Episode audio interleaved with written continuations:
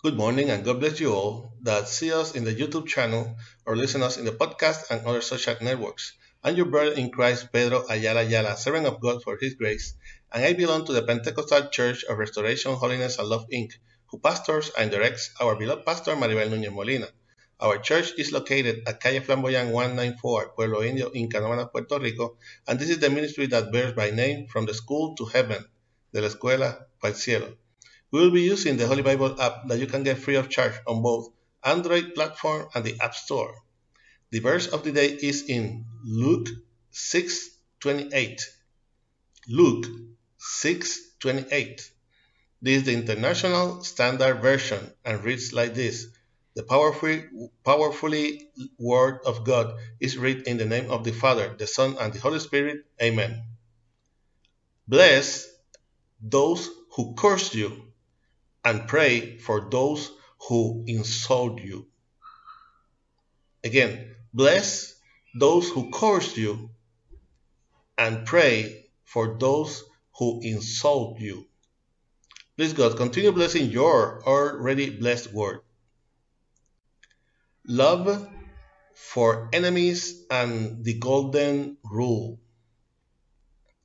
We live in a world whose prince was cast out of heaven, where according to the scriptures, it was not enough for him to have virtuosity in music, but wanted to occupy the throne of God.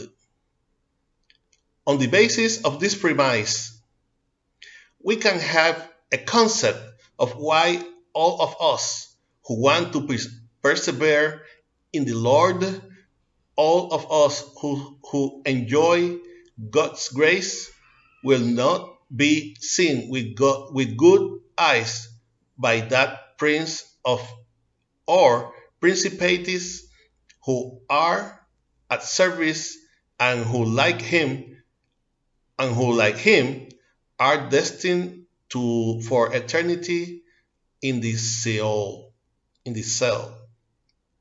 However, we, the children of God, we are called to make a difference, to correspond with our lineage, to love our neighbor, understanding that our neighbor includes both our breathing in the faith and those who have not had this true encounter with God.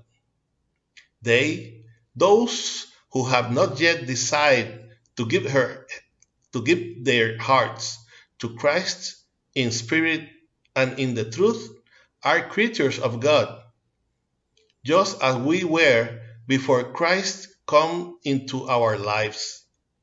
For this reason, those of us who have known the truth, understood the mercy and the gospel of love that Christ bequeathed us we must have the same mercy and the compassion even with those who do not have the same consideration for us. Let us remember this the golden rule, the golden rule, and the second most important commandment. You will love your neighbor as yourself. Amen. I hope that this short exhortation will serve as a reflection and strength to your life in this morning that the Lord have made. For praise, send message to Ministerio de la Escuela para el Cielo at gmail.com. You can also get us on YouTube and listen us in the podcast. In Facebook, remember to like us and support and share us to support this ministry.